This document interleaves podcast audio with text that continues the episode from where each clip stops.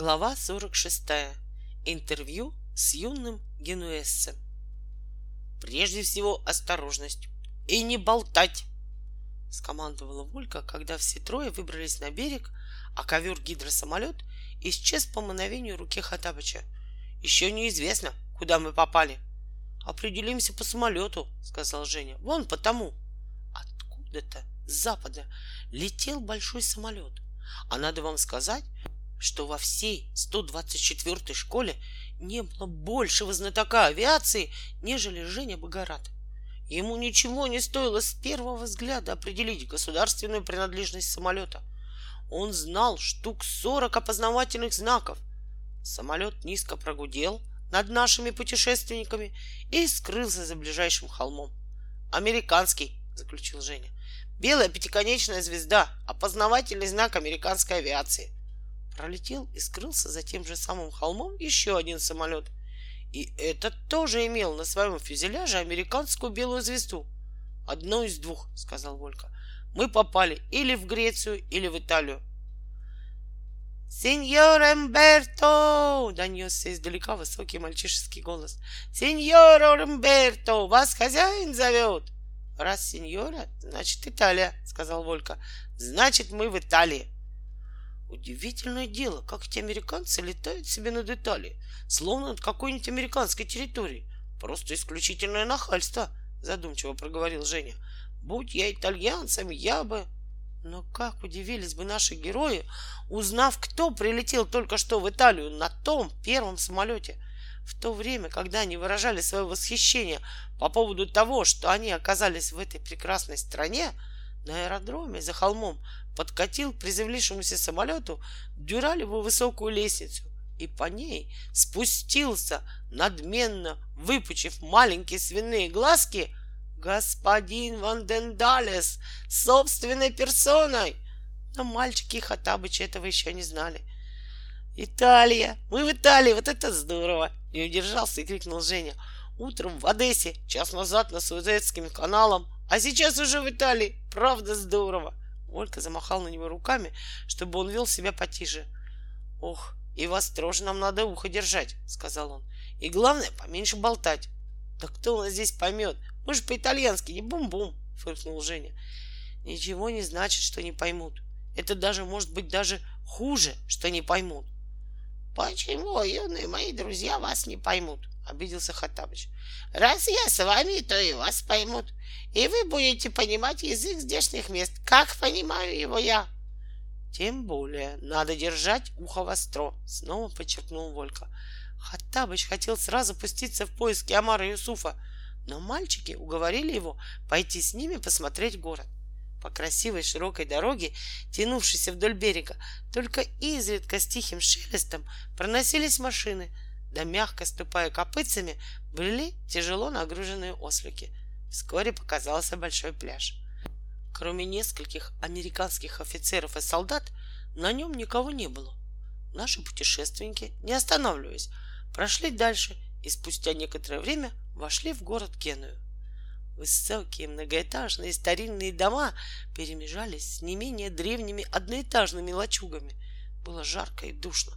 По узким грязным улицам ходило множество людей, бедно одетых, изможденных, но веселых. Они что-то горячо обсуждали, оживленно размахивали руками, пели песни, останавливались у раскрытых окон и, опершись о подоконник, о чем-то с жаром рассказывали высовывавшимся из окон жильцам. Очевидно, сегодня у них выходной день, сообразил Волька и обратился к мальчику, сидевшему на щербатом пороге у распахнутых дверей мрачного и сырого трехэтажного дома и мастерившему из старо-престарой сигарной коробки пароход. Скажи-ка, мальчик, у вас сегодня выходной день? Юный генуэзец недоуменно посмотрел на Вольку и его спутников. Как ты сказал, выходной день? Что это такое, выходной день? У вас сегодня воскресенье? Взорвался Волька. Будто ты сам не знаешь, что сегодня пятница, насмешливо ответил мальчик. Тогда сегодня, вероятно, какой-то праздник, продолжал свои расспросы Волька. Чего это ты решил? удивился мальчик. Был бы праздник, звонили бы в колокола. Почему в таком случае так много людей бродит по улицам в рабочее время? Ты, наверное, не здешний, сурово ответил мальчик. Одно из двух. Или ты не здешний, или ты ненормальный. Я не здешний, быстро проговорил Волька. Я вполне нормальный, но я не здешний. Я, я из Неаполя. А разве в Неаполе рабочие не бастуют против иностранных военных баз? Рассердился юный генезис. Знаешь что? Иди-ка ты, по добру, по здорову. У нас в Генуе мальчики не любят, когда к ним пристают с глупыми вопросами. Постой, постой.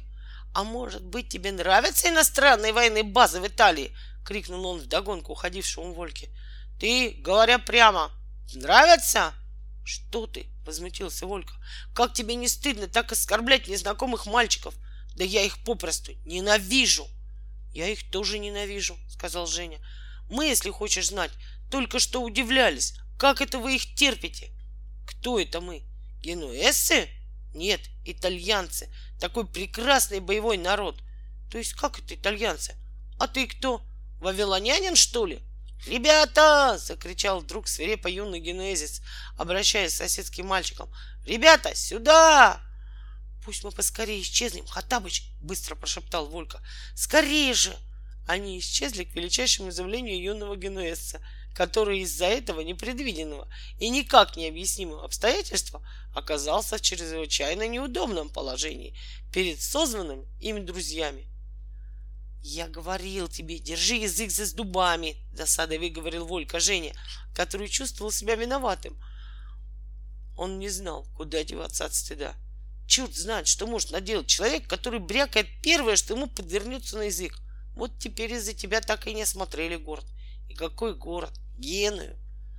Я льщу себя надеждой о рассудительнейшей из учащихся 245-й школы.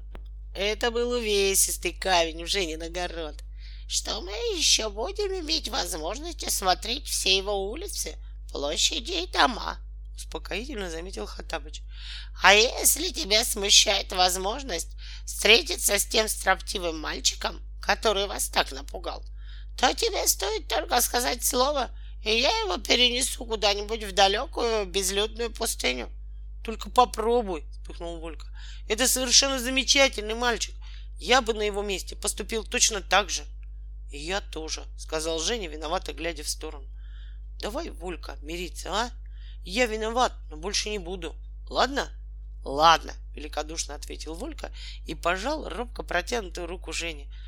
Мир так мир, Пойдемте же на берег моря, нетерпеливо предложил Хатабыч, дабы я смог без промедления приступить к поискам моего несчастного брата. Этот разговор происходил на шоссе, по которому они еще несколько минут назад, полные туристских планов, шагали в Геную. Теперь они пошли в обратном направлении, выискивая укромное местечко подальше от дороги и строений.